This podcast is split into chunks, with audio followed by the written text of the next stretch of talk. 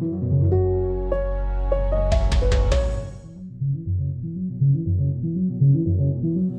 voting has been completed. Please lock the machine.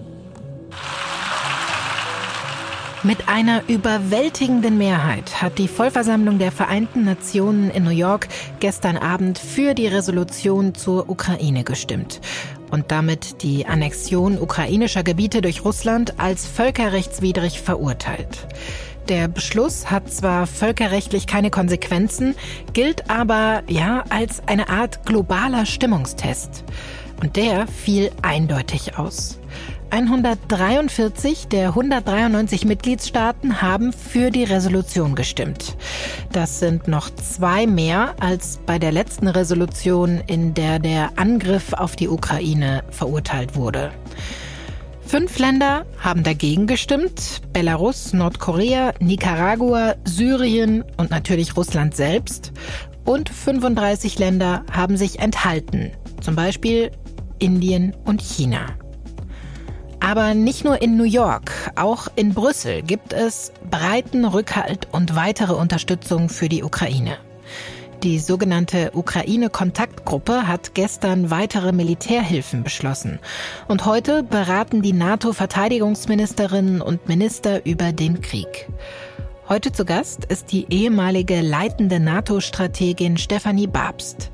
Mit ihr spreche ich darüber, was sie von der aktuellen Strategie ihres ehemaligen Arbeitgebers hält, welche Fehler sie sieht und welche Brisanz die anstehende NATO-Atomwaffenübung in diesem Jahr hat.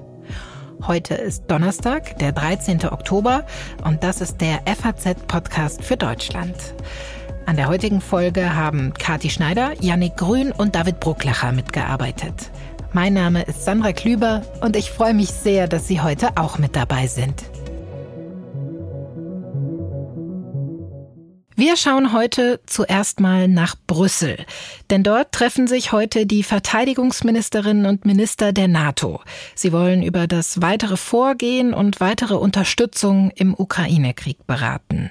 Außerdem gab es gestern wieder ein Treffen der sogenannten Ukraine-Kontaktgruppe und bei dem wurden neue Militärhilfen beschlossen.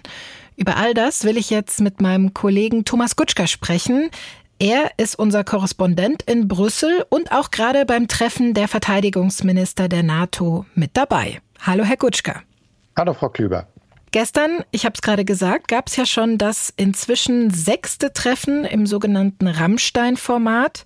Über 40 Verteidigungsministerinnen und Minister und ranghohe Militärs haben sich getroffen und über weitere Militärhilfen für die Ukraine beraten. Der ukrainische Präsident Zelensky, der richtet ja seit Kriegsbeginn ganz konkrete und oft sehr forsche Forderungen an den Westen.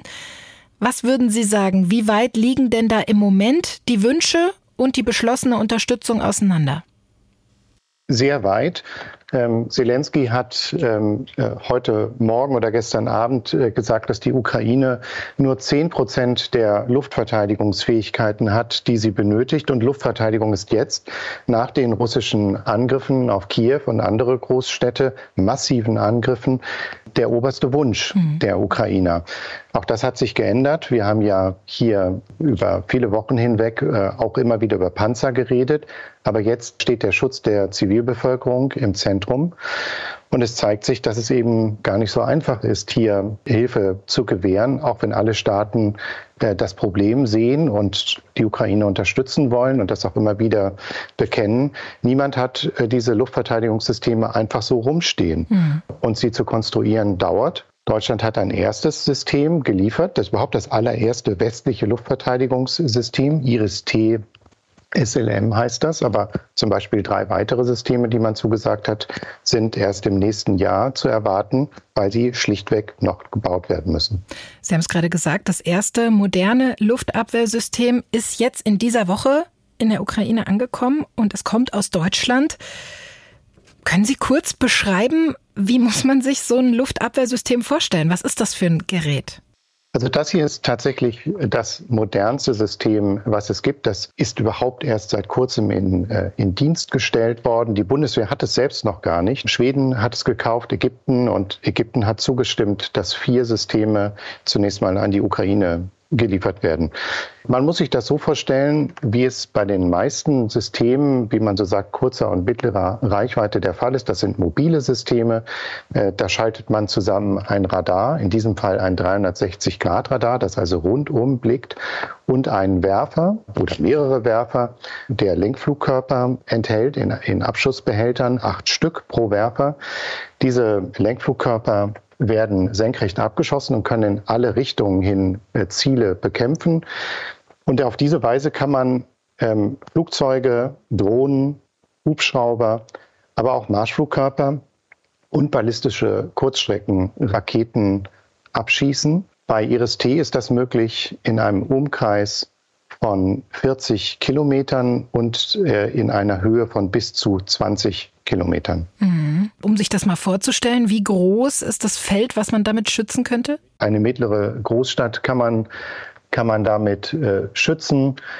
Also vielleicht äh, so von der Größenordnung eher Hannover als Frankfurt und Köln. Mhm. Je größer die Städte werden, desto mehr Radare braucht man, weil man in Städten eben nicht wie auf dem flachen Land so einfach äh, so weit sehen kann und so gut äh, die Ziele erfassen kann. Gibt es viele Störfaktoren.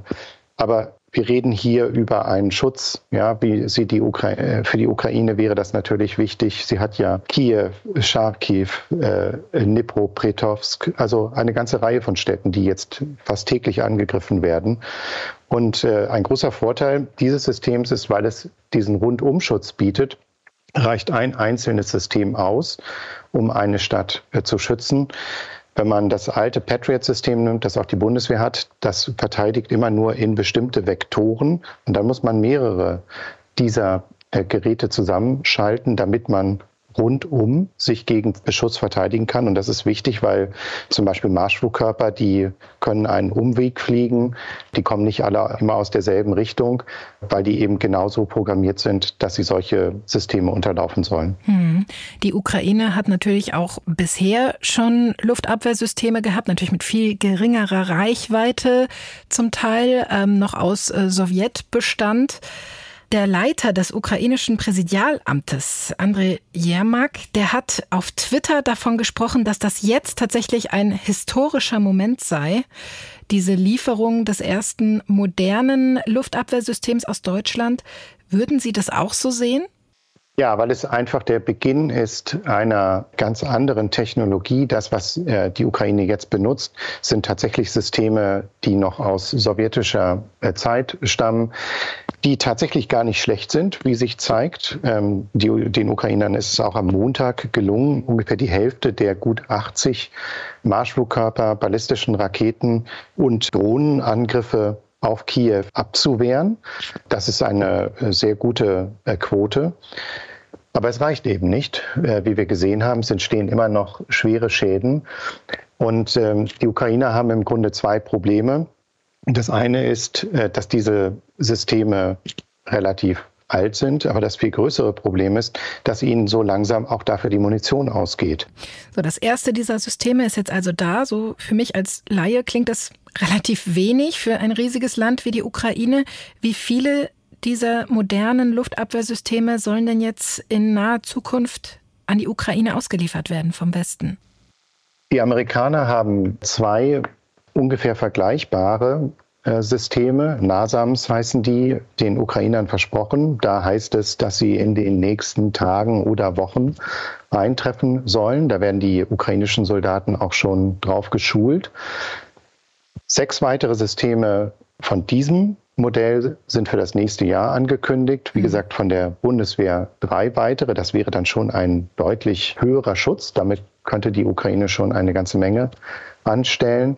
Zusätzlich haben zum Beispiel die Briten hier angekündigt, dass sie Flugkörper zur Verfügung stellen, die für diese NASAMS-Systeme genutzt werden können. Man hört hier auch, dass etliche Staaten in ihre Bestände sehen, gucken, was sie freigeben können. Nicht immer erfahren wir das, äh, weil es auch Staaten gibt, die nicht wollen, dass darüber mhm. berichtet wird, aus innen- oder auch außenpolitischen Gründen. Aber da ist also einiges in Bewegung gerade. Von was für einer Größenordnung sprechen wir hier denn finanziell? Was kostet so ein Luftabwehrsystem? Also das Iris-T-System ist ein verhältnismäßig günstiges, deswegen auch äh, so beliebtes äh, System. Da kostet eine Systemeinheit, also Feuerleitradar, Zielerfassungsradar, dann die Abschussbatterie und eine Kommandozentrale 140 Millionen Euro. Mhm. Und ein einzelner Abfangflugkörper kostet nur 400.000 Euro. Das klingt natürlich nach äh, viel Geld, mhm. aber man muss das ins Verhältnis setzen. Eine moderne Patriot-Abfangrakete kostet tatsächlich fast 5 Millionen Euro. Mhm. Äh, und sowas setzt man natürlich zum Beispiel nicht gegen Drohnen ein, die nur ein paar tausend, zehntausend oder vielleicht hunderttausend Euro kosten. Ich würde nochmal das Thema mit Ihnen wechseln wollen. Es gab ja heute Morgen auch noch einen sehr, sehr spannenden Beschluss bei Ihnen in Brüssel. Und zwar wurde zumindest die Absichtserklärung für die European Sky Shield Initiative unterzeichnet, unter anderem von Verteidigungsministerin Lambrecht. Das wird also ein gemeinsames europäisches Luftabwehrsystem geben. Was hat's denn damit auf sich? Genau, das ist eine Initiative, die tatsächlich von Deutschland ausgeht. Äh, Bundeskanzler Scholz hatte das Projekt zum ersten Mal vorgestellt, als er Ende August eine europapolitische Rede in Prag hielt. Der Hintergrund ist, dass es große Lücken gibt in der integrierten Luftverteidigung der NATO. Das betrifft alle Ebenen. Das betrifft den Nahbereich, den mittleren Bereich, aber das betrifft insbesondere die Verteidigung gegen ähm, weitreichende nuklear bestückbare Mittelstreckenraketen und Interkontinentalraketen. Diese Raketen versucht man natürlich idealerweise im Weltraum abzufangen mhm. äh, und nicht erst, wenn sie schon im Anflug sind. Dafür braucht man ganz andere, äh, viel weiterreichende und, und stärkere Raketen. Ein solches System haben die Israelis gebaut, das heißt Arrow 3. Das gilt als State of the Art äh, und auch verhältnismäßig günstig, günstiger als andere amerikanische Systeme. Deutschland will das anschaffen. Das ist auch eine Reaktion oder insbesondere eine Reaktion auf den Krieg Russlands gegen die Ukraine. Man hofft jetzt, dass möglichst viele Partner dabei mitmachen, denn je mehr Partner man hat, je weiter man die Abschussgeräte steuern kann, die Radare aufstellen kann, desto effizienter und effektiver wird der Schutz für alle. Dieser effektive und effiziente Schutz, der klingt für mich jetzt auch wieder ganz schön teuer, oder? Was wird denn da zum Beispiel an Kosten auf Deutschland zukommen? Hat die Bundesverteidigungsministerin heute Morgen nicht beantworten wollen. Niemand lässt sich da in die Karten sehen, weil natürlich die Verhandlungen mit der Industrie erst anstehen. Mhm. Man hofft natürlich darauf, dass die Preise sinken. Je mehr Staaten ein bestimmtes System erwerben, desto günstiger wird das logischerweise. Stückpreise, wir reden ja hier immer nur über ganz geringe Stückzahlen, sinken dann schon beträchtlich, wenn man äh, sich zusammentut. Wir reden aber immer über hohe Milliardensummen. Hm. Also viele, viele Themen, die da gestern und heute in Brüssel auf dem Tisch liegen. Ihnen, Herr Gutschka, sage ich schon mal vielen Dank und viele Grüße nach Brüssel. Sehr gerne. Grüße zurück. Auf meine nächste Gesprächspartnerin freue ich mich sehr. Denn wir haben schon einmal im Juni hier im Podcast für Deutschland miteinander gesprochen. Und schon damals hat sie wahnsinnig spannende Einblicke in das Innenleben der NATO gegeben. Ja, und ich hoffe natürlich, dass sie das auch heute wieder tun wird. Herzlich willkommen, Stefanie Babst. Einen schönen guten Tag Ihnen. Hallo. Sie haben über 20 Jahre zum Führungskreis der NATO gehört. Sie waren unter anderem stellvertretende beigeordnete Generalsekretärin für Public Diplomacy und haben dann einen strategischen Planungsstab für Krisenvorausschau aufgebaut und den auch bis 2020 geleitet. Habe ich das alles so richtig zusammengefasst? Richtig, das habe ich gemacht. ja, genau. Sehr gut. Stehen Sie denn eigentlich noch in engem engem Kontakt mit so manchen ehemaligen Kolleginnen und Kollegen bei der NATO? Ja, das äh, ist in der Tat so. Fast äh, täglich oder sehr, sehr regelmäßig tausche ich mich mit meinen äh, Kollegen im Hauptquartier aus. Äh, Sie merken an meiner Formulierung, ich sage immer noch Kollegen. Natürlich sind mhm. es nicht mehr meine Kollegen, aber ja, ich habe nach wie vor enge Kontakte. Mhm. Dann können Sie mir ja bestimmt und auch unseren Hörerinnen und Hörern so einen Eindruck darüber vermitteln, wie groß denn im Moment eigentlich die Angst im NATO-Führungskreis ist. Also mit dem Begriff Angst äh, habe ich immer so meine Probleme, weil das natürlich ein emotionaler Begriff ist, der äh, überhaupt gar nicht eigentlich in politische Planung passt. Man muss sich da wirklich von kühler Ratio leiten lassen. Mhm. Und ich glaube, das äh, tun die meisten auch. Die NATO hat ja eine volle Agenda. Wir haben erst vor ein paar Monaten den Madrider Gipfel gehabt. Jetzt ist das erste Verteidigungsministertreffen und das erste Treffen der sogenannten Rammstein-Gruppe passiert. Und äh, die meisten meiner Ex-Kollegen würden wahrscheinlich sagen, wir sind busy. Ne? Wir sind mhm. busy, all das umzusetzen, was in Madrid und auch heute und gestern beschlossen worden ist. Und das ist auch nicht wenig. Das ist alles angetan, um die Abschreckungs- und Verteidigungsfähigkeit der NATO weiter zu verstärken. Aber es löst natürlich in keinster Weise das Riesenproblem, das Riesendrama, was wir alle jeden Tag jetzt seit acht Monaten sehen, nämlich diesen schrecklichen Angriffs- und Vernichtungskrieg in der Ukraine. Hm. Der zumindest Sorgen, wenn Sie von Angst nicht sprechen wollen, zumindest einige Sorgen auch der NATO bereiten dürfte. Ja, also es geht äh, der NATO ganz sicherlich in erster Linie um die Festigung ihrer eigenen Verteidigungsfähigkeiten. Mhm. Und das ist gewissermaßen auch nachvollziehbar und das ist richtig und das ist gut und alles, was dazu angetan ist, diese Verteidigungsfähigkeit auch weiter zu unterstreichen und in die Praxis umzusetzen, ist nachvollziehbar. Aber die NATO hat ja von Anfang an für sich deklariert, wir wollen keine Kriegspartei sein.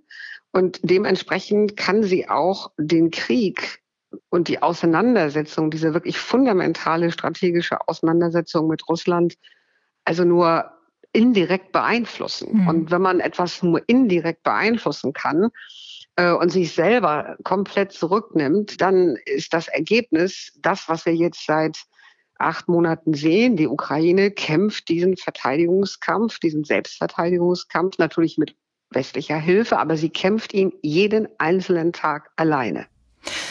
Trotzdem hat sich zum Beispiel Generalsekretär Jens Stoltenberg auch jetzt in Brüssel nochmal deutlich hinter die Ukraine gestellt. Präsident Putin Präsident Putin ist in der Ukraine gescheitert. Seine versuchten Annexionen seine Teilmobilisierung und seine rücksichtslose Nuklearrhetorik stellen die größte Eskalation seit Beginn des Krieges dar. Und sie zeigen, dass dieser Krieg nicht wie geplant verläuft. Unsere Botschaft ist klar. Die NATO steht an der Seite der Ukraine, solange es notwendig ist. Präsident Putin hat diesen Krieg begonnen. Er muss ihn beenden, indem er seine Truppen aus der Ukraine abzieht. Was halten Sie denn vom aktuellen Vorgehen der NATO mit Blick auf den Ukraine-Krieg? Wie beurteilen Sie das? Die NATO hat sich selbst in dem Augenblick wenn man das so formulieren will, beschränkt, als sie gesagt hat, wir wollen um keinen Preis in einen direkten Konflikt mit Russland eintreten. Wir unterstützen die Ukraine, aber wir überlassen quasi Putin ein Stück weit das Feld in der Ukraine, weil wir ihm signalisieren, du hast von unserer Seite aus nichts zu befürchten. Also wir greifen in keiner Weise militärisch ein. Wir unterstützen die Ukraine, ja, militärisch, finanziell, humanitär, aber eigentlich ähm, äh, sind wir sozusagen nach wie vor hinter unserer Wagenburg. Und das ist ein strategisches Zeichen, was Präsident Putin ja von Anfang an in sein Kalkül mit eingebaut hat. Mhm. Ähm, er hat nach wie vor das ganz klare Ziel, diese Ukraine in jeder Form zu vernichten und zu unterwerfen. Und wir können, wie gesagt, als Organisation, als NATO, als Westen weitestgehend eben nur indirekte Hilfe leisten. Und das ist nach wie vor für mich ein fast unerträglicher Gedanke, das muss ich ganz ehrlich sagen, weil ich den Konflikt als so fundamental betrachte für all das, für was wir stehen, wie wir leben, wie wir uns organisiert haben in Europa, dass äh, es eben bei diesem Gefühl der, der Ohnmacht bleibt, weil die Mitgliedstaaten ganz einfach sich nicht weiter aus ihrer Wagenburg heraustrauen. Das heißt, das halten Sie auch für einen Fehler?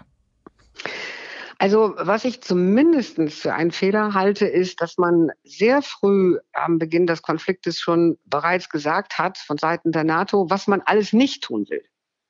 Also dass man äh, Russland damit signalisiert hat, wir wollen und werden nicht eingreifen. Wir werden die Ukraine nicht mit einer Luftverteidigungszone unterstützen. Wir werden äh, keine Schutzzone errichten. Wir werden nicht in das Schwarze Meer mit maritimen Kräften gehen. Wir werden all das nicht tun. Und wenn man von Anfang an sagt, was man alles nicht tut, ist das aus meiner Sicht nicht wirklich strategisch geschickt, weil es dem Gegner, der ja wirklich zu allem entschlossen ist, damit natürlich die Parameter ein Stück weit vorgibt. Ich hätte mir zumindest gewünscht, dass, äh, was man im Englischen als äh, strategische Ambiguity, also als so ein bisschen nebulöses Fragezeichen bezeichnen könnte, also dass man dieses verfolgt und eben, also zumindestens Putin im Unklaren darüber zu lassen. Mhm. Das hätte vielleicht seine eigene Risiko-Nutzen-Analyse ein Stück weit beeinflusst, vielleicht, aber so ist er der Meinung, er kann in der Ukraine schalten und walten, wie er es eigentlich möchte. Und das, das tut er ja auch. Mhm. Zumindest hat aber Stoltenberg jetzt Putin erneut davor gewarnt, Atomwaffen einzusetzen. Uh, Wir haben natürlich die uh, Spekulation über den Einsatz von Nuklearwaffen mit geringer Sprengkraft in der Ukraine mitbekommen. Uh, Und wir haben Russland deutlich zu verstehen gegeben, dass dies schwerwiegende Folgen für Russland haben wird. Und wir haben hier im Podcast diese Frage schon ganz oft ganz unterschiedlichen Gesprächspartnern gestellt, weil sie einfach so eine große Bedeutung hat. Und die muss ich jetzt natürlich auch Ihnen stellen, diese Frage. Für wie realistisch halten Sie es denn, dass Putin tatsächlich Atomwaffen einsetzen könnte? Also es gibt da ja immer zwei Parameter. Das eine ist, dass man ähm, von Seiten des Westens durch die eigenen Aufklärungsmittel sehen könnte und kann, ob es in irgendeiner Form konkrete Vorbereitungsschritte der Russen gibt, eine solche taktische Atombombe in Stellung zu bringen. Und das wäre in der Tat eine sehr ernstzunehmende Entwicklung, auf die dann äh, auch eine Antwort äh, folgen müsste. Aber das ist ja nicht der Fall. Gegenwärtig nicht. Ich gehe eher davon aus, dass Präsident Putin noch viele Dinge in seinem äh, militärischen Arsenal hat, was durchaus dezimiert ist konventionell, aber er hat noch andere wenn man so will, Möglichkeiten, die er zum Einsatz bringt. Und äh, sein Ziel jetzt in den kommenden Wochen und Monaten wird natürlich sehr, sehr deutlich. Also er wird die Ukraine mit Hilfe von Marschflugkörpern und Raketen und Luftangriffen versuchen, in ihrer Energie- und äh, Wasserversorgung, in ihrer Infrastruktur zu treffen, um insbesondere die großen Städte, die es ja äh, in der Ukraine in vielerlei Form gibt, äh, in die Knie zu zwingen und die Bevölkerung zu demoralisieren. Und dann gibt es natürlich auch noch äh, die Möglichkeit, Cyberangriffe zu starten. Es gibt also durchaus noch etwas, was er wenn man so will, im Köcher hat. Ich denke, bevor er jetzt also äh, die allerletzte Karte zöge, müsste noch eine ganze Menge passieren. Bleiben wir aber mal beim Thema Atomwaffen, denn nächste Woche Montag beginnt ja das große NATO-Manöver. Das ist eine jährliche Übung, die es gibt. Aber es gab sie noch nie mit einem Krieg in Europa und auch noch nie mit einem russischen Präsidenten, der eben zumindest immer wieder mit dem Einsatz von Atomwaffen droht. Wie brisant ist denn diese NATO-Atomwaffenübung in diesem Jahr? Sie ist brisant vor dem Hintergrund dessen, was Sie schon gerade erklärt haben, aber sie ist aus der Sicht der NATO natürlich eine ganz wichtige Message. Und man spricht ja ähm, im nuklearen Bereich auch ähm, von Nuclear Messaging. Also das ist ein wesentlicher Teil der nuklearen Abschreckungsdoktrin der NATO, immer wieder zu signalisieren, der anderen, in diesem Fall russischen Seite, dass man in der Tat bereit ist. Und diese Message ist aus meiner Sicht jetzt durchaus eine angemessene, die man Russland gegenüber gibt. Und es ist darüber hinaus natürlich auch wichtig, dass man ganz konkret beispielsweise den Transport und die Montage von den Elementen übt, die an der nuklearen Teilhabe äh, teilhaben, also und dementsprechend auch, wenn Sie so wollen, Prozedere übt. Also nicht nur auf dem Schreibtisch, sondern in der Realität und ähm, das wird äh, Gegenstand dieser Übung sein. Mhm. Generalsekretär Stoltenberg wurde jetzt auch gefragt von Journalisten, ob es nicht sinnvoller wäre, im Anbetracht der aktuellen Ereignisse diese Übung zu verschieben.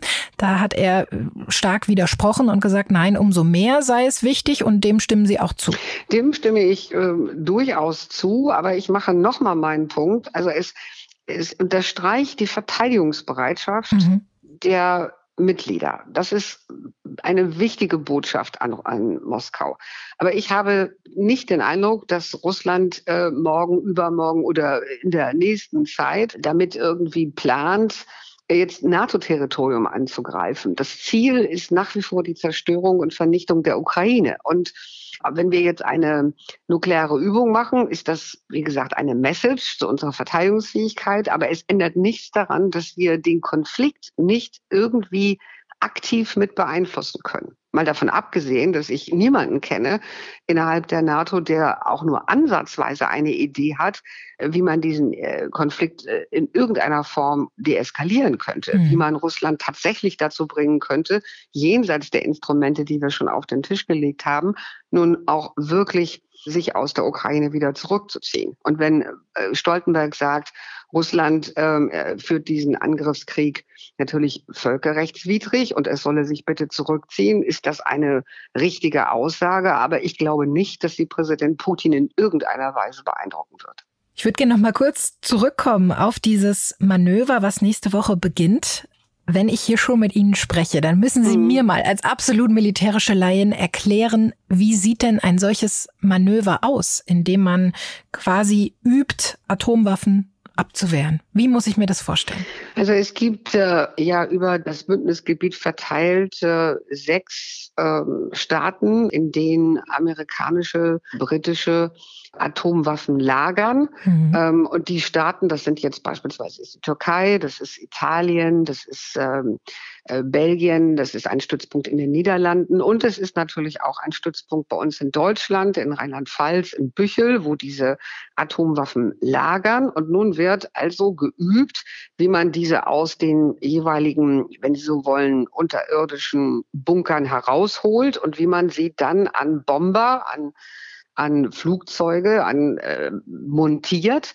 Das sind dann natürlich nicht die eigentlichen Atomwaffen, sondern das sind dann andere Formen von Bomben. Aber das mhm. Prozedere wird geübt, diese Waffen aus ihren unterirdischen Anlagen herauszuholen und dann zu montieren und dann auch äh, an Flugzeuge, wie gesagt, anzubringen. Dann gehen diese Flugzeuge in die Luft und es wird beispielsweise auch eine Luft zur Luftbetankung geübt. Das mhm. sind dann also unterschiedliche Komponenten.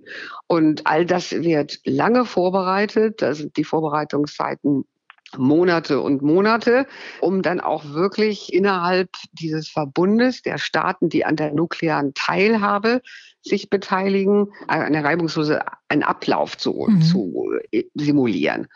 Und dann gibt es natürlich darüber hinaus auch Führungsstrukturen ähm, und Operationsstrukturen. Auch die müssen also in Büros und an Schreibtischen das äh, dementsprechend äh, leiten und überwachen. Also das sind dann schon eine ganze Reihe von Menschen, die an den jeweiligen Elementen dieser Übung beteiligt sind. Und das wird, wie gesagt, einmal im Jahr geübt. Mhm, also ein riesiges internationales Übungsmanöver, was mhm. da am Montag beginnt. Wie gesagt, das gibt es eigentlich jedes Jahr. In diesem Jahr vielleicht in einem besonderen Lichte. Und erklären Sie sich das auch so ein bisschen damit, dass zum Beispiel in diesem Jahr nicht bekannt ist, wo dieses Manöver stattfinden wird. Letztes Jahr war es in Norditalien. In diesem mhm. Jahr hält man sich da bedeckt. Liegt das auch ein bisschen an dieser brisanten Lage? Ja, ganz sicherlich. Und äh, die NATO wird ihre äh, Karten da nicht äh, auf den Tisch liegen, sondern sie wird grundsätzlich die Botschaft vermitteln wollen, wir sind ready. Mhm. Äh, sollte es zu einem solchen Einsatz kommen müssen, sind wir bereit. Das ist die wirklich ganz, ganz kurz genannte Botschaft, äh, die die NATO damit natürlich aussenden will. Und äh, ich finde, das ist eine nach wie vor wichtige Botschaft. Mhm. Diese Botschaft, wir sind bereit, die soll vielleicht auch so ein bisschen mit einem neuen europäischen Luftabwehrsystem vermittelt werden. Richtig, Darüber ja. habe ich gerade schon mit meinem Kollegen Thomas Gutschka in Brüssel gesprochen. Da wurde ja heute Morgen zumindest die Absichtserklärung für das sogenannte oder für die sogenannte European Sky Shield Initiative unterzeichnet mhm. ein eben solches europäisches gemeinsames Luftabwehrsystem. Was halten Sie denn davon? Das ist äh, eine sehr, sehr sinnvolle und vielleicht sogar auch überfällige Initiative. Denn es ist auch äh, schon vor dem Krieg in der Ukraine relativ deutlich geworden, dass die Luftabwehrsysteme der einzelnen NATO-Mitglieder nicht unbedingt alle erstens kompatibel sind. Äh, zweitens, wenn unterschiedliche Staaten ihre eigenen Systeme entwickeln, ist der Kostenfaktor natürlich immer ein sehr viel größerer, als wenn sie das in gemeinschaftlicher Form tun. Also es macht sehr viel Sinn, ein solches gemeinsames äh, europäisches Luftabwehrsystem in äh, die Wege zu leiten. Das ist ja erst einmal jetzt nur der Letter of Intent, mhm. der unterschrieben worden ist, aber es gehört im weiteren Sinne zu der Gruppe von europäischen Verteidigungs- und militärischen Kooperations Projekten, die eigentlich unter der Ägide der Europäischen Union seit einiger Zeit laufen. Aber nun ist es auf der NATO-Seite zu einer solchen Entwicklung gekommen und das stärkt politisch gesehen natürlich den berühmten europäischen Pfeiler innerhalb der NATO und ist deswegen eine deutlich positive Entwicklung. Aber man muss am Ende immer sagen, äh, Butter bei den Fische müssen kommen. Also mit anderen Worten, also Papier ist erstmal geduldig. Mhm. Es muss dann auch wirklich äh, möglichst zeitnah, zügig und fokussiert an diesem Projekt gearbeitet werden. Ja, es ist ein kontroverses Thema, aber auch der ukrainische Präsident hat ja jetzt zuletzt nach den schweren Angriffen Russlands Anfang der Woche seine Forderung wiederholt, dass die Ukraine der NATO beitreten sollte. Meine letzte Frage an Sie. Ist es so? Sollte die Ukraine NATO-Mitglied werden? Es ist der Ukraine bereits versprochen worden, dass sie NATO-Mitglied wird. Das war 2008 auf dem Bukarester Gipfel so. Aber Jetzt sind die Dinge natürlich ähm, sehr, sehr anders mit Blick auf äh, den Krieg. Und hier stellt sich in der Tat wirklich eine ganz, ganz fundamentale Frage. Will die NATO, wollen die Mitglieder die Ukraine wirklich am Ende aktiv schützen und in ihren Verbund mit einnehmen oder wollen sie letztendlich einen, ich sag mal dieses hässliche Wort, einen Proxykrieg in Europa weiter akzeptieren. Mhm. Denn das ist das, was wir sehen. Ne? Also das ist das, was, was sich abzeichnet. Auch hier würde ich meinen Punkt nochmal machen wollen, von Anfang an zu sagen, sofort, Nein, das wollen wir nicht, das können wir nicht. Da gibt es Erweiterungsstudien aus dem Jahr des Herrn 1994 und da steht irgendwas drin, was die Ukraine nicht erfüllt ist alles auch ein Signal an Moskau, ist auch ein Signal an dieses Putin-Regime, so nach dem Motto, nee, also wir sind hier uneins und damit musst du gar nicht rechnen. Ich hätte mir gewünscht, dass diejenigen, die also sofort nachdem Zelensky und sein äh, Außen- und Verteidigungsminister diesen Wunsch geäußert haben, sich vielleicht einen Augenblick mal zurückgehalten hätten, um diese strategische Ambiguity mal ein Stück weit hätten sich entfalten lassen und nicht sofort wiederum zu sagen, nein, das machen wir nicht. Das wollen wir auch, das werden wir nicht tun. Und darüber hinaus werden die Mitglieder natürlich äh, der Ukraine eine Antwort geben müssen. Ich weiß von meinen äh, Kollegen, dass es da jetzt wiederum einen Prozess gibt, wo Ideen gesammelt werden sollen. Der Stab soll also überlegen, was man der Ukraine noch anbieten kann. Aber alles unterhalb äh, der jetzigen Hilfe und mhm. unterhalb natürlich der Schwelle der Mitgliedschaft. Und das zeigt natürlich auch ein Stück weit die strategische Hilflosigkeit dieser NATO. Ja, ich denke, das ist ein gutes Schlusswort für unser Gespräch, Frau Babs. Was kann man da noch hinzufügen? Ich danke Ihnen ganz herzlich für diese spannenden Einblicke. Aber sehr gerne. Ich wünsche Ihnen einen schönen Tag. Ja, das war's für heute beim FAZ Podcast für Deutschland. Wir freuen uns immer von Ihnen zu hören bzw. zu lesen. Schreiben Sie uns also gerne, wenn Sie Lob, Kritik oder eine Anregung haben, an podcast.faz.de. Morgen begrüßt Sie hier mein Kollege Andreas Krobock. Ich sage vielen Dank fürs Zuhören. Machen Sie es gut. Tschüss.